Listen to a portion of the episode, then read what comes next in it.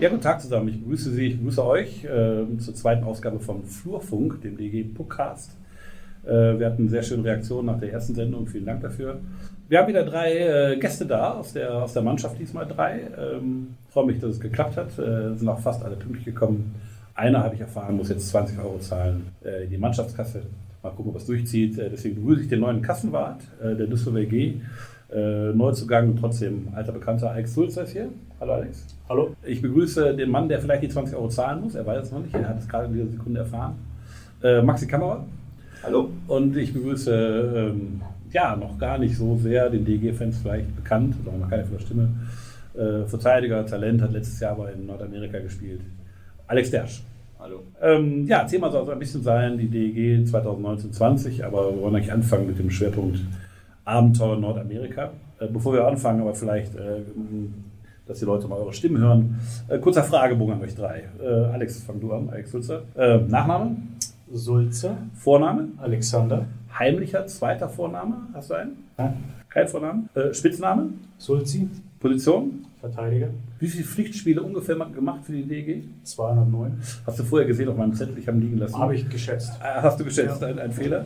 Ähm, was glaubst du, was ist das zweitgrößte, je von Menschenhand gemachte, lauteste Geräusch in der Menschheitsgeschichte? Also Maschine, welche, was ist das zweitlauteste Geräusch, was Menschen je gemacht haben? Abgesehen von deinen Bällen, meinst du? Abgesehen von den Bällen, was ich aber heute nicht wiederholen werde. Ähm, ich schätze mal der Bau von Rennautos. Rennautos weiß ich jetzt nicht. Also das lauteste Geräusch ähm, ist die Atombombe gewesen. Das zweitlauteste ist die Mondrakete gewesen, die 1969, ungefähr jetzt glaube ich genau heute, vor 40 Jahren oder gestern vor 40 Jahren, ähm, zum ersten Mal auf dem Mond gelandet ist. Aber das ist das zweitlauteste Geräusch gewesen. Der nächste.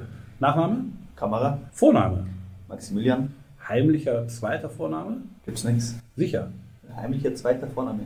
Ja, wir haben gehört, du hättest einen. Du hättest einen zweiten Vornamen. Also so Franz. Franz. So, ja. Ja, okay. Aber Spitzname? Spitzname? Maxi. Position? Stürmer. Pflichtspiel für die DG? 130, 140. Ich habe irgendwo, ich glaube, es sind 139. Ähm, was sagt dir der Satz? Was sagt dir der Satz? Deine Füße sind die Hände deiner Beine. Nochmal? Deine Füße sind die Hände deiner Beine. Was bedeutet das? Wärst du mir? Ich glaube, es war einfach die Wichtigkeit von Füßen. Wir wollten das Wort Füße mal sagen. Okay. Alex, Nachname? Ersch. Vorname? Alexander. Zweiter Vorname? Hast du einen? Nee, keinen. Sicher? Nicht, dass ich wüsste. Er hat auch gefuscht. Du hast keinen? Okay. Nee. Spitzname? Ersche. Dershi. Position? Verteidiger. Pflichtspiel für die DEG? Null. Null. Ähm, kann eine Mannschaft, die fünf Alexanders im Team hat, Eishockeyspiele gewinnen? Auf jeden Fall. Okay, das als Einführungsrunde. Ähm, Thema ist ein bisschen Nordamerika. Wir haben drei verschiedene, sag ich mal, Nordamerika-Typen hier sitzen. Jemand, der einige Jahre drüben war, äh, sich da durchgebissen hat. Äh, Maxi Kammerer, der zweimal drüben war, aber dann die Entscheidung getroffen hat, dass es für ihn nicht das Richtige ist. Oder Alex Dersch, der jetzt ein Jahr drüben war in Jugendmannschaften, gerade noch mal in einem Camp war. Und diese verschiedenen ja, Stufen von Abenteuer Amerika wollen wir, wollen wir mal beleuchten. Alex Sulzer, fangen wir mit dir mal an. Du bist dann, ich gucke mal eben nach, du bist zur DG gekommen aus Hamburg im Jahr 2003, warst dann bis 2007 hier. Hast also den Umzug in den Dom. Du bist auch das fünfte Halbfinale gegen Köln damals. Ist so ein Running Gag von mir, dass ich alle Leute, die da dabei waren, immer noch danach befrage. Äh, welche Erinnerungen hast du an dieses fünfte Halbfinale? Äh, viele gute natürlich. Ich habe äh, zum 1 also 1-0 geschossen. Eins meiner wenigen Tore. Ja, da war es nicht ganz verrückt. Also erstmal schon das mit den ganzen Strafzeiten, der Don dann 15 Minuten vor Spielende den Torwart rausgenommen hat und wir dann so das Spiel gedreht haben. Und ja, es war wahrscheinlich eines der spannendsten Spiele, die ich in meiner Karriere gespielt habe, mit dem meisten Spaß. Hast du ähm, Angst gehabt, als Don Jackson den Torwart rausnahm oder hast du an die Chance geglaubt? Also erst habe ich mir gedacht, der ist verrückt, aber Angst hatte ich nicht. Also ich meine, es war Spiel 5, wir, waren hinten, wir, wir mussten was versuchen. Dass es jetzt schon so früh im Spiel war, das war, ja, war natürlich crazy, aber am Ende hat es sich ja ausgezahlt. Ja.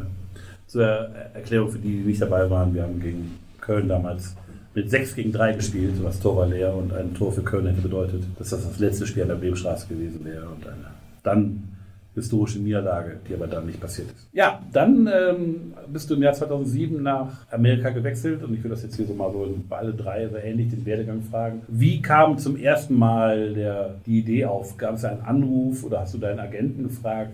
Wie begann für dich das Abenteuer Nordamerika im ersten Kontakt? Ähm, zu meiner Hamburger Zeit, also meinem ersten Profijahr, waren schon ein paar Scouts immer bei den Spielen. Da ich mit denen schon das eine oder andere Mal gequatscht, unter anderem mit dem äh, Lukas Bergmann von Nashville. Und äh, ich wurde dann daraufhin im Jahr 2003 im Draft gezogen von Nashville. Ja, dann haben die mir eigentlich von da an jedes Jahr ein Angebot gemacht rüberzukommen. Ich habe mich aber irgendwie noch nicht so richtig bereit gefühlt gehabt zu dem Zeitpunkt und habe dann gewartet bis äh, 2007, bis ich dann dachte, jetzt ist dieses, äh, die richtige Zeit und jetzt probiere ich es. Nicht bereit meint sportlich in der Entwicklung oder auch menschlich andere, anderes Land, anderer Kontinent, weit weg? Also menschlich ein bisschen, aber vor allem auch sportlich. Also ich äh, kannte das ja nur aus äh, Film und Fernsehen, wie da drüben gespielt wurde und äh, konnte mir einfach mit 20 jetzt noch nicht vorstellen, dass es für mich reicht, da drüben dann tatsächlich Fuß zu fassen. Maxi, wie war, es bei dir? Die, wie kam der Kontakt zustande? Wer, sind dann Scouts aufgetaucht oder ähm, ruft der Berater an, ganz aufgeregt und sagt, Nordamerika hat angerufen oder wie, wie läuft das? Ich glaube, das erste Mal kam der Kontakt zustande beim Deutschland Cup, dass da einige Scouts zugeschaut haben und ja, dann habe ich irgendwann mal SMS gekriegt, dass der nächste Spieler einer vorbeikommt von, äh, von Washington. Dann habe ich auch die Nummer von, oder der hat mir sogar selber geschrieben und habe ab und zu Kontakt, der hat zwei, dreimal zugeschaut. Dann habe ich auch mit dem mal getroffen, habe den Gespräche geführt. Und da war zufälligerweise auch mal der Manager von Washington da drüben, habe ich den auch mal getroffen. Ja, und dann irgendwann, äh, ich glaube dann zum Ende der Saison kam irgendwann das Angebot. Und dann dachte man, wenn ich mal die Möglichkeit habe, ähm, ja, so eine Chance wirst du auch nicht jeden Tag bekommen. Und ich dachte, ähm, ja, versuche ich es. Und dann habe ich unterschrieben. Mit wem berätst du dich dann? Ich habe mit der Familie am meisten natürlich spricht auch mit Spielern von, äh, ja, von der DEG, mit dem ich viel zu tun hatte. Dann äh, natürlich auch mit dem Agenten am Ende, wenn es um den Vertrag auch geht. Und ja, das war eigentlich die Person, wo ich ja, am meisten gesprochen habe. Du warst ja 2013 schon mal drüben für eine Saison bei den Regina Reds. Nee, Pets. Pets, Entschuldigung. Ähm, habe ich meine eigene Schrift gelesen, schön. Hast da 41 Spiele gemacht. War das für dich, also konntest du da schon erste Erfahrungen sammeln? Hat dir das geholfen bei der Entscheidung? Ja, mit Sicherheit. Also ich glaube, trotz meinem junges Alter habe ich eigentlich schon viel erlebt. War schon mal davor ein Jahr in Amerika, jetzt sogar zwei Jahre. Habe dann ein Jahr in Salzburg gespielt mit Russland und dann äh, schon zwei, drei Jahre in Düsseldorf jetzt. Und ich glaube, auch das Jahr damals, obwohl ich nicht viel gespielt habe, und vielleicht war es auch ein Jahr zu früh, weil ich damals erst 16 rübergegangen bin. Aber ich glaube, im Großen und Ganzen ähm, war es nachher eine gute Erfahrung und hat wahrscheinlich auch äh, menschlich und persönlich hat mich ja, extrem weitergebracht. Und deswegen war auch die Entscheidung, dass ich jetzt da drüber gehe, ja, fiel mir wahrscheinlich auch ein bisschen leichter, weil ich schon mal gewusst habe, wie das Leben drüben ist. Ja, und das hat mir eigentlich am Anfang ja, sehr weitergeholfen. Alex Dersch, für dich war das letzte Saison jetzt das erste Mal in Nordamerika. Ähm, wie war bei dir der Kontakt? Äh, mit wem hast du dich beraten? Also bei mir war eigentlich der erste Kontakt bei einem DNL-Spiel um Eva Landshut. Und äh, ja, also da kam es zustande, weil ich da, da war ich krank. Und äh, dann habe ich erfahren, dass da halt drei Scouts da waren, extra für mich bei dem Spiel. Und, äh, du hast nicht gespielt? Nee, ich habe nicht gespielt, aber das wussten die da zu dem Zeitpunkt noch nicht. Und äh, dann habe ich die halt so auf der Tribüne getroffen und dann hat man sich da halt ausgetauscht und ähm, geredet. Also das war so das erste Mal, wo ich so in Kontakt mit Scouts war. Dann ein großer, großer Teil war, denke ich, auch dann die U18 WM wo natürlich bei jedem Spiel dann einige Scouts zuschauen und einige Teams da sind. Und äh, da habe ich aber dann erstmal nichts gehört bei der U18 WM. Und dann, ja, dann habe ich ja eben bei Düsseldorf unterschrieben. Und dann kam es so zustande, dass ich eben dann gedraftet wurde. Und da habe ich auch erst ein paar Tage davor praktisch Bescheid bekommen, dass da Interesse äh, besteht und dass ich ziemlich sicher gedraftet werde. Und dann, ja. ja. Du bist dann im Sommer 2018 zu den Charlottetown Islanders gewechselt. Ähm, wie ist der Moment? Man steigt aus dem Flugzeug, wird man abgeholt oder ist man sich allein gestellt? Ist das direkt die große Welt oder erwarten die, dass man perfekt Englisch spricht? Wie sind so die ersten ja, Minuten, Stunden, Tage? in der neuen Umgebung? Also schwer ist es eigentlich gar nicht. Ich bin da gelandet und dann, man hat ja davor schon, bevor du, wo ich noch in Deutschland war, nach den Drafts hat mich schon der Billet-Vater von der Billet-Family, wo ich dann untergebracht war, äh, angerufen und geschrieben und alles und hat mir auch schon gezeigt, wo ich wohnen werde und so. Und wo ich dann eben gelandet bin, dann hat mich der direkt abgeholt. Ja, eben direkt zum Haus gefahren, weil da war schon Mitternacht, wo ich gelandet bin. Und am nächsten Tag habe ich dann die Familie kennengelernt und äh, Trainer und ganzen Staff und alles. Und also es geht ganz schnell und man lernt eigentlich alle ziemlich schnell kennen. Haben deine Eltern dir irgendwas mitgegeben? Ruf sofort an, wenn du da bist und zieh dich warm an und äh, trink nicht aus fremden Flaschen oder sowas. Haben deine Eltern das äh, gut tragen können, dieses Abenteuer? Ja, auf jeden Fall. Also meine Mutter ist immer ganz, ganz bei der Sache, wenn ich irgendwo hinreise oder irgendwo was vergesse oder so. Also sie schreibt mir schon immer auf. Und äh, ja, bin ich sehr dankbar dafür, weil ich würde ziemlich viele Sachen vergessen, denke ich. äh, Alex Sulzer, wie war es bei dir? Du bist äh, aus dem Flugzeug gestiegen und warst ja eigentlich von Nashville angehört, aber es war dir wahrscheinlich klar, dass es auch zum AL-Team gehen kann. Wo ist dann der erste Schritt hin? Ist man, sag mal jetzt mal bei Nashville in der NHL guten Tag oder geht es direkt nach Milwaukee? Nee, also bei mir ging es direkt nach Nashville zum, äh, zum Camp und äh, ja, also da wird man natürlich nicht abgeholt. Da Heißt, du hast da und da, da zu sein und äh, da kannst du einen Shuttle nehmen oder hier kannst du ein Taxi nehmen. Und äh, das ist das Hotel, wo du untergebracht bist. Und äh, ja, dann fährst du dahin, legst deine Sachen ab, nächsten Tag gehst du zum Stadion und dann geht's los. Und dann kommst du in die Kabine und da sitzen NHL-Spieler und alle wollen sich, oder, oder ganz viele Kandidaten, und die wollen sich alle beweisen. Ist das nicht ein irrer Konkurrenzkampf oder ist man eine Gemeinschaft? Ja, also nicht schon ein riesen Konkurrenzkampf. Äh, jetzt gerade am Anfang, wenn du zum allerersten Mal hinkommst, äh, das sind ja sowieso mehrere Kabinen, also schon die eigentliche NHL-Kabine, wo die ganzen Etablierten sind und die, die kurz davor sind, sich zu etablieren und dann, wenn der da schon nicht drin sitzt, das ist schon so das erste Zeichen, dass es schwierig wird, überhaupt von Anfang an dabei zu sein. Ich war natürlich nicht drin. Ja, ja wusste ich zu dem Zeitpunkt jetzt auch noch nicht so, dass das so abläuft, aber ja, also klar, man kommt dann schon so mit den ganzen Stars, nenne ich es jetzt mal, in Berührung, aber es ist auch nicht so, dass man da von Anfang an mittendrin sitzt und denkt sich so, ja, yeah, jetzt bin ich hier und los geht's. Frage an alle, wird man ernst genommen als deutscher Eishockeyspieler? Also haben so Namen wie Marco Sturm und Christian Ehrhoff schon so, oder, oder Dreiseitel da schon so ein bisschen was gemacht oder ist man immer noch ein Exot? Nee, also, also jetzt auf jeden Fall. Als ich rüber bin, war es auch schon so, da hat jetzt keiner gelacht und äh, ja, der Deutsche und äh, haha, der kann eh nicht Eishockey spielen. Also das war jetzt überhaupt nicht so. Das hatte ich nie das Gefühl. Maxi, wie war es bei dir? Hast du die Organisation der Washington Redskins dann kennengelernt? Der ist eigentlich Capitals.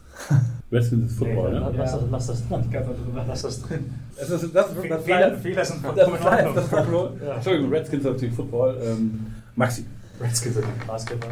Maxi, was bei dir? Hast du die äh, Organisation der Washington Capitals kennengelernt? Ja, ja. Also es geht ja immer in ein Camp los. Dann äh, bin ja eine Woche früher schon rübergeflogen, eine Woche, eineinhalb Wochen sogar. Da war das erste Rookie Camp noch davor. Dann sind wir nach Florida geflogen, hatten dort auch drei Spiele.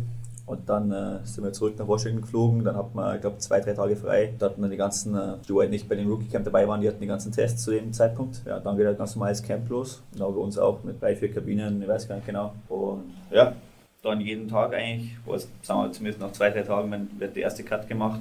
Da sind gleich mal 20, 30 Leute weggeschickt worden, eigentlich die ganzen. Äh, wie, wie läuft das ab, so ein Wegschicken? Also kommt jemand rein und sagt. Kriegst, also bei uns war es so, dass du jeden Tag eine E-Mail gekriegt hast mit dem Line-Up fürs nächste Training oder für den nächsten Tag. Und ja, dann schaust du, in welcher Gruppe du bist. Du siehst auch die, gleich die, die, die Reihen, deine Mitspieler. Ja, und dann, ich glaube, ähm, ich weiß nicht genau, normalerweise ist es so, wir hatten ja einen Tag eine Woche frei und normal ist dort waren auch die Cuts. Und ich habe eigentlich den vorletzten Cut noch überstanden und ich bin dann nach dem Training, kam der Trainer dann in den Kraftraum, das war sogar mein Geburtstag, hat er gesagt, komm mal kurz mit in die Kabine. Ja, dann sitzen halt drei, vier Trainer. Da war der Todd Reardon war ja da, der war sogar in äh, Düsseldorf mal. Ja. ja. dann haben wir ganz normal erst noch gesprochen, dann hat er mir jetzt zum Geburtstag sogar gratuliert noch. Ja, dann hat er mal erzählt, dass, wie sie mit mir planen, wie die Saison, äh, wie es alles abläuft in Hershey. Ja, und dann äh, der Zeit wird deine Ausrüstung gepackt, Schläger und alles. Wenn du rauskommst, ja, duschst dich, dann, ich glaube so um 12 und um 1 ging mein Shuttle schon. Dann gehst du kurz rüber ins Hotel, packst deine Sachen, ja, dann fährst du nach, nach Hershey.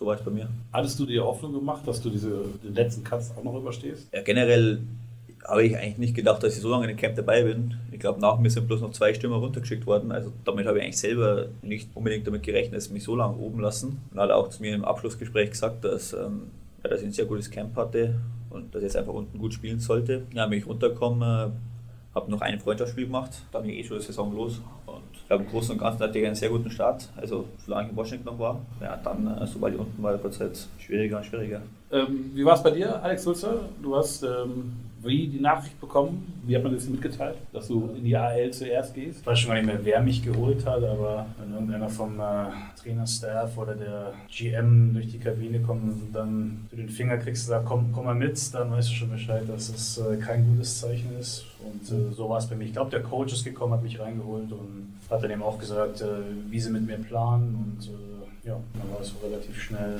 über die Bühne. Bei mir war es dann auch so, wir durften dann eine Nacht da schlafen, wir sind dann ein bisschen ausgegangen und haben dann noch letzte, den letzten Abend ein bisschen gefeiert und dann am nächsten Tag ging es dann geworden. Merkt man, Frage an alle drei, merkt man direkt einen großen Unterschied oder wie groß ist der Unterschied zwischen NHL und einem DL-Club in der, in, in der Geschäftsstelle, im Staff, in, bei den Ärzten, im Training? Ist das direkt eine ganz andere Welt?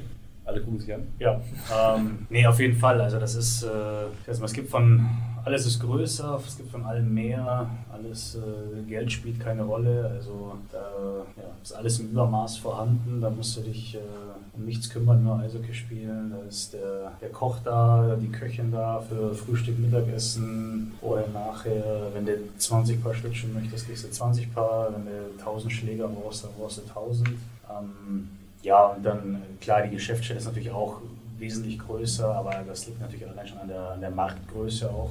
Ja, also, ja, wie schon gesagt, alles, alles größer, alles mehr. Alex Dersch, du warst ja in einer Jugendliga drüben. Ist das wahrscheinlich vergleichbar, oder? Mit, mit hier? Oder ist es auch schon größer oder noch kleiner? Äh, ich habe ja hier jetzt noch nicht gespielt, aber so von, den, von der Geschäftsstelle und so, denke ich, ist es ziemlich gleich in der CHL. Aber also klar, die Hallen und so sind hier natürlich um einiges größer nochmal. Ja, aber sonst denke ich, ist alles gleich. Äh, Alex Sulzer, du hast dann ja so klassische Ich beiß mich durch Karriere gemacht. Im ersten Jahr nur AHL gespielt, 61 Mal. In der Folgesaison dann schon zweimal für Nashville und dann im dritten Jahr ähm, schon 20 für Nashville. Ähm, war das eine harte Zeit oder, oder hat ja AHL auch Spaß gemacht? Also die, äh, die ersten beiden Jahre in der AHL, das waren mit die besten Jahre meiner Karriere vom Spaß her. Also ich hatte hier in Düsseldorf äh, so die, die Hauptjahre, wo wir richtig gut waren, auch ja im, äh, im Finale waren, mit den ganzen äh, Jungs, Wikingstad, Katan, Kreuzer, äh, Jung, Jung, Jörg, äh, Reimer und so. Also das waren natürlich unglaubliche Jahre. Aber da die ersten beiden Jahre der Halle, das hat auch äh, richtig Spaß gemacht. Wir hatten einen der besten Trainer, wir hatten eine super Mannschaft, wir haben jedes Spiel, jede Saison 40, 50 Spiele gewonnen. Und ähm, also das war jetzt nicht so schlimm, wie, äh, wie es oft äh, dargestellt wird, in der AL zu spielen. Das härteste Jahr war dann das dritte Jahr, wo es dann immer so hoch und runter ging. Da habe ich dann in der Spanne von den sieben oder acht Monaten Saison meine Frau nur sechs oder sieben Wochen gesehen, weil sie war in Nashville, ich war in Milwaukee. Äh, wenn ich nach Nashville hochgeholt wurde, hatten wir Auswärtsspiele und das war dann so von der privaten Seite her die ähm, aber ihr seid noch verheiratet, also hat sie es irgendwie mitgemacht. Du hast sie, glaube ich, damals in Düsseldorf kennengelernt, das kann man ruhig sagen. Richtig, sie in Düsseldorf kennengelernt und äh, ja, die ist bei mir geblieben. Also, wenn, wenn die nicht so stark gewesen wäre, dann äh, wäre ich jetzt nicht hier, wo, wo ich. Ist übrigens heute äh, bekannte und etablierte Hundetherapeutin, wie sagt man, Hundetrainerin? Hundetrainerin und Verhaltenstherapeutin. Verhaltenstherapeutin. So, ähm, das dazu. Ja, wenn du jetzt dir so ein Beispiel von Maxi Kamera anguckst, äh, der nach einem Jahr entschieden hat, zurückzukommen, weil es für ihn besser ist, hier zu sein, äh, was hast du da für einen Blick drauf? Muss das jeder für sich selber entscheiden? Ja, natürlich. Also jeder hat seine eigene Karriere, jeder hat sein eigenes Leben. Das kann mich in keinen anderen Menschen reinversetzen und schon gar nicht äh, über irgendwas urteilen, was, äh, was jemand tut. Der Maxi wird seine Gründe gehabt haben, dass er zurückgekommen ist. Ich weiß auch nicht genau die Situation, wie das alles abgelaufen ist. Äh, ich weiß, dass in Nordamerika nicht immer alles schön ist. Das ist äh, gerade, wenn man in solchen Situationen ist, da wird auch nicht immer mit offenen Karten gespielt, da wird viel versprochen, nichts gehalten oder wenig gehalten. Das kann schon mental sehr belastend sein. Und kann mir vorstellen, dass das eine, einer oder dass einige Sachen, die ich gesagt habe, die Gründe waren, wo man zurückgekommen ist. Und dann ist das äh, vollkommen in Ordnung. Wichtig ist, dass er mit der Entscheidung glücklich ist, happy ist und äh, mich ist das ganz schwer darüber zu urteilen. Ja, Maxi, wie war es denn jetzt in Hershey? Ähm, abseits der Schokoladenfabrik, die ja, glaube ich, großartig ist. Äh, äh du hast ähm, 33 Spiele gemacht, vier Tore. Äh, hast du aber dich aber, das klang eben schon durch, dann war nicht mehr so wohl gefühlt. Hast du Lust nochmal eben das so nachzuerzählen?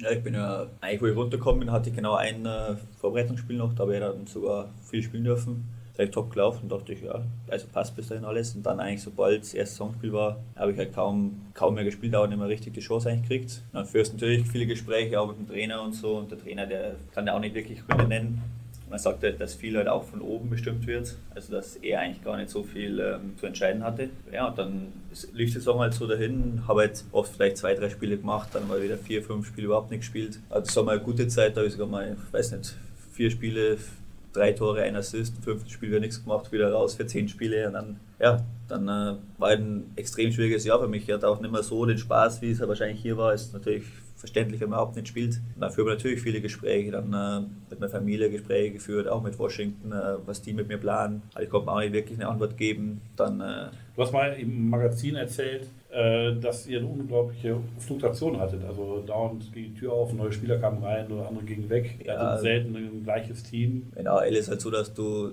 Du hast halt die East Coast, es können von unten Spieler hochkommen und sobald von oben einer runtergeschickt wird, du hast eigentlich wahrscheinlich in AL ist wahrscheinlich die Mannschaft, wo die meisten, äh, die meisten, wie sagt man, Wechsel die ganze Zeit sind, oder weil entweder es geht ein Spieler hoch, es kommt hier runter, dann kommt, falls einer hochgeht, geht, kommt von unten einer hoch.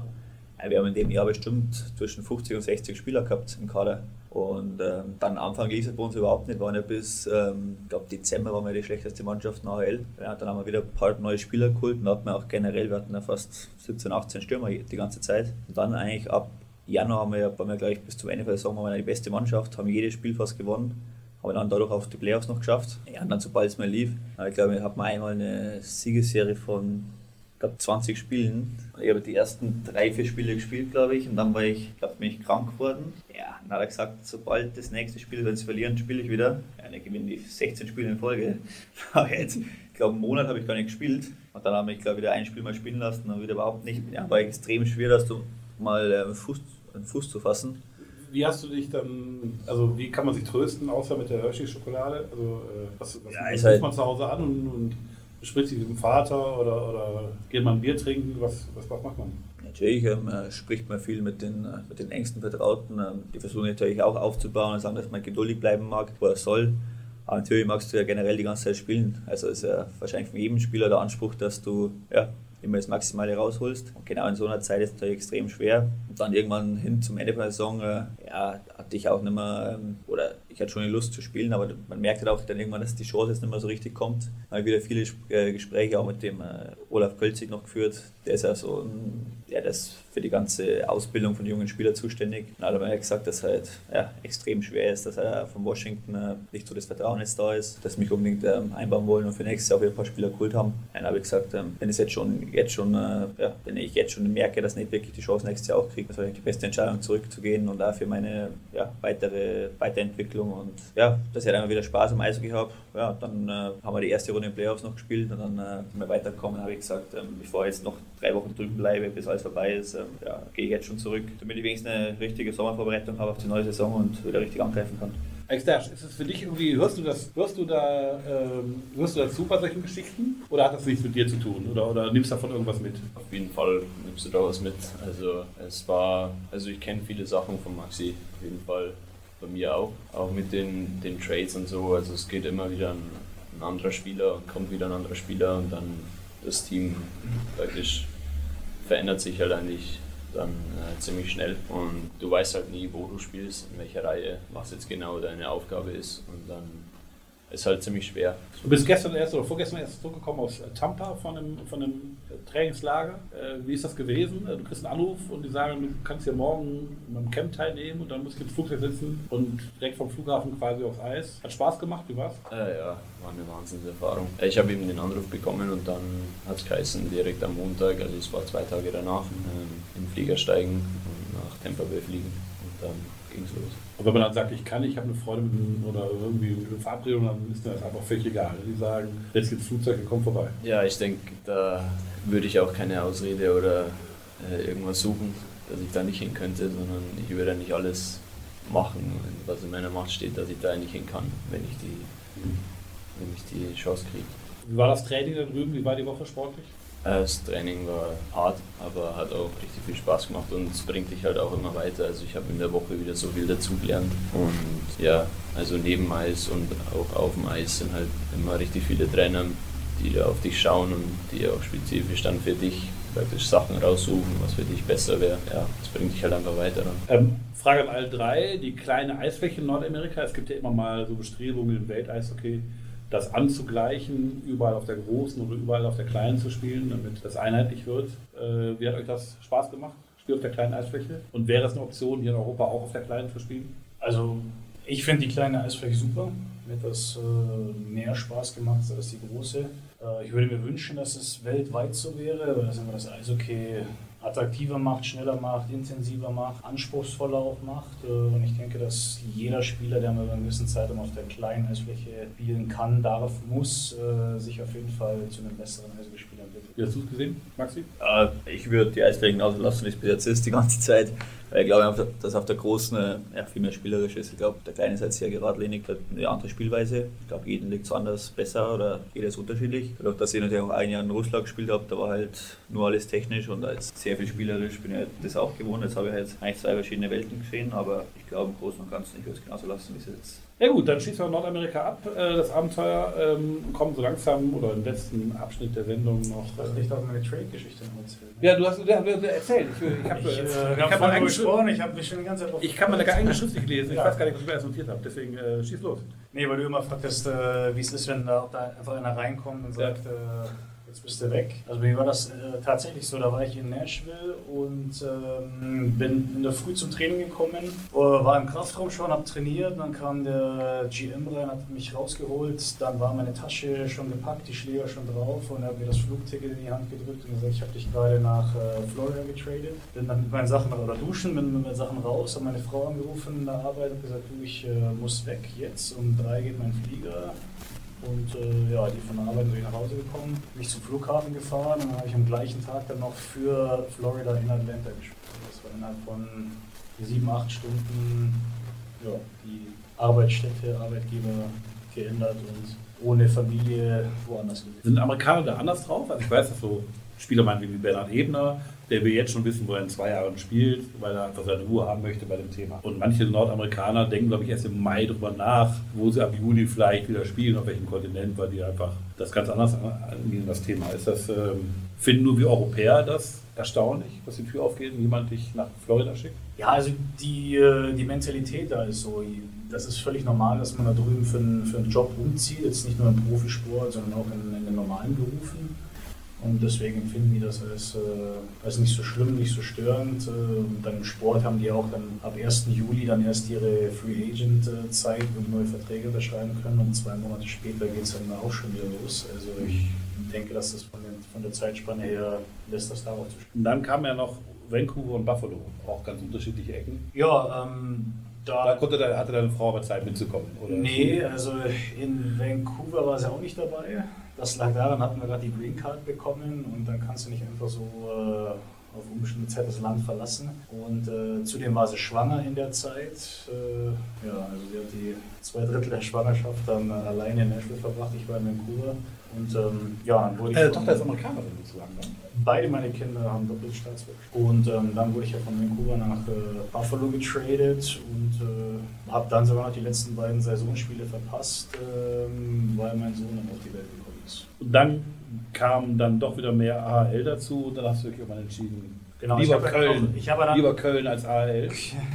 Ja, das war. Dass das überhaupt ähm, geht? Ich, ich war ja erst äh, in Buffalo noch anderthalb Jahre danach. Dann kam ja dann der Lockout noch dazwischen. Und ähm, dann hatte ich mir auch das Kreuzband gerissen. Dann war das auch wieder etwas schwieriger, Fuß zu fassen. Und äh, ja, irgendwann dann die 10 oder 11 Spiele in AHL wieder gemacht und äh, dann habe ich und wir als Familie auch entschieden, dass dieses Hin und Her und hoch und runter nicht wissen, wann man wo ist, äh, jetzt ein Ende hat und äh, ja, habe dann in Deutschland die Fühler ausgestreckt und äh, das hat sich dann relativ schnell auch, äh, auch ergeben. Da waren nur zwei, drei Mannschaften im Raum gestanden. Ähm in der großen Historie der NHL gab es viele deutsche Spieler. Was glaubst du, auf welcher Rangliste bist du? Wie viele Spieler, deutsche Spieler haben mehr NHL-Spieler als du? Soll ich kurz mal laut aufzählen? Oder? Würde lange dauern, wenn du so alle hättest, aber. Äh, nee, ich meine, wer mehr Spieler als ich. Ja. Marcel Gottsch, Christian Erhoff, Marco Sturm, Jochen Hecht, Olaf Kölzig, Danny Hietli, wenn man das Deutsche mitzählt, ja. Corby Holzer, Grubauer. Das ist richtig gut. Thomas Greis. Richtig gut. Das ist schon gewesen sein, von denen die mehr haben also ich, jetzt, ich will jetzt nicht die ganze Liste nochmal, aber Sven Butenschön ist noch, äh, hatte noch mehr. Ähm, also du bist Nummer 18 mit deinen 131 Spielen. Äh, Meister hat Marco Sturm mit 1006 Weidenberg 928. Schubert hat es, glaube ich, nicht genannt. Tobi Rieder, glaube ich, hat sie nicht genannt. Ja.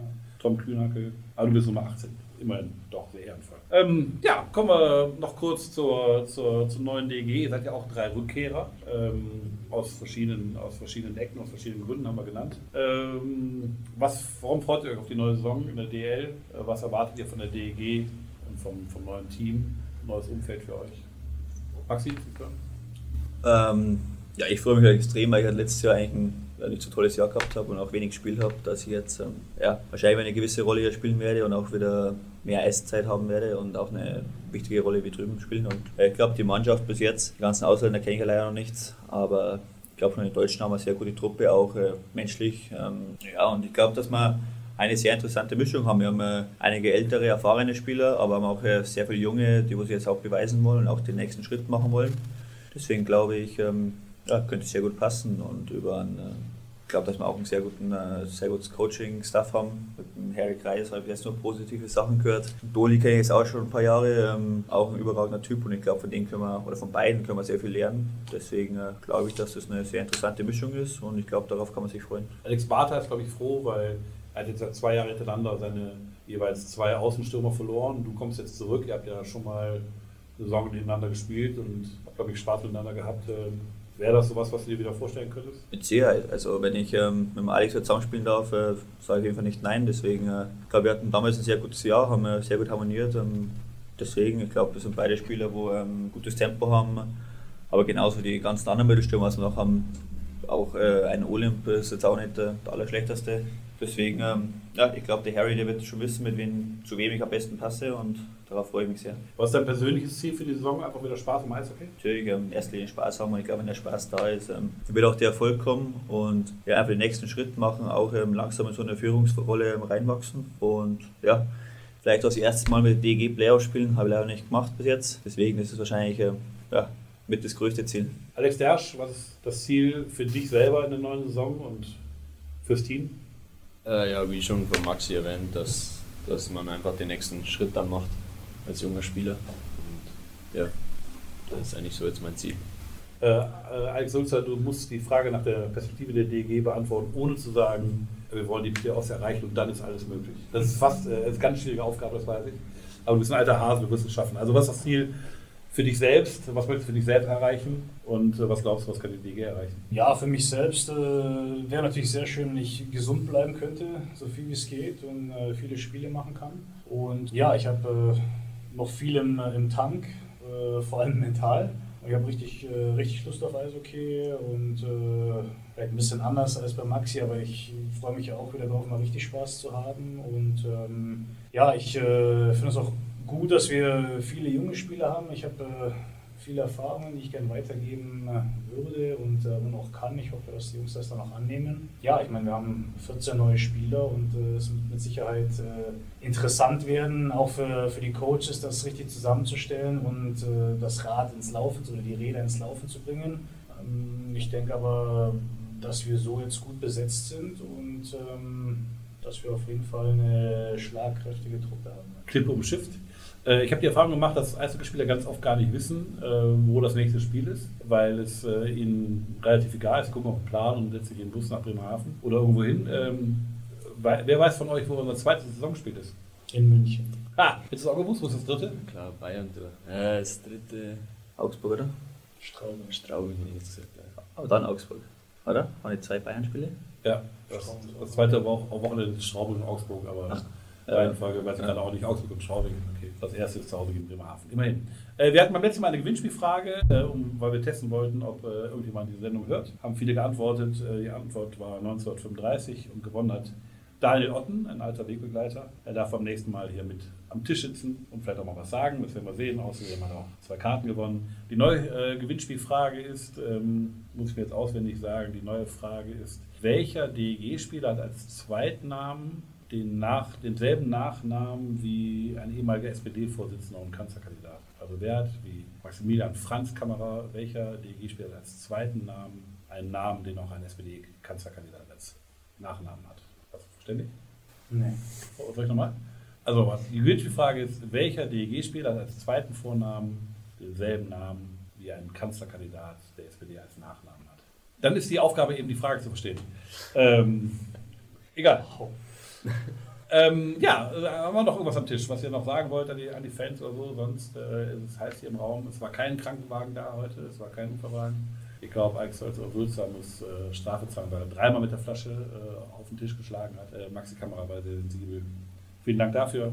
Ja, das war Flurfunk, äh, Ausgabe 2. Ähm, wir hören uns in ungefähr drei Wochen wieder. Dann geht es wieder zur neuen Saison. Danke, Alex Sulzer, nochmal für dieses Schlagen der Flasche auf den Tisch. Äh, vielen Dank für heute und bis zum nächsten Mal. Ciao. Ciao.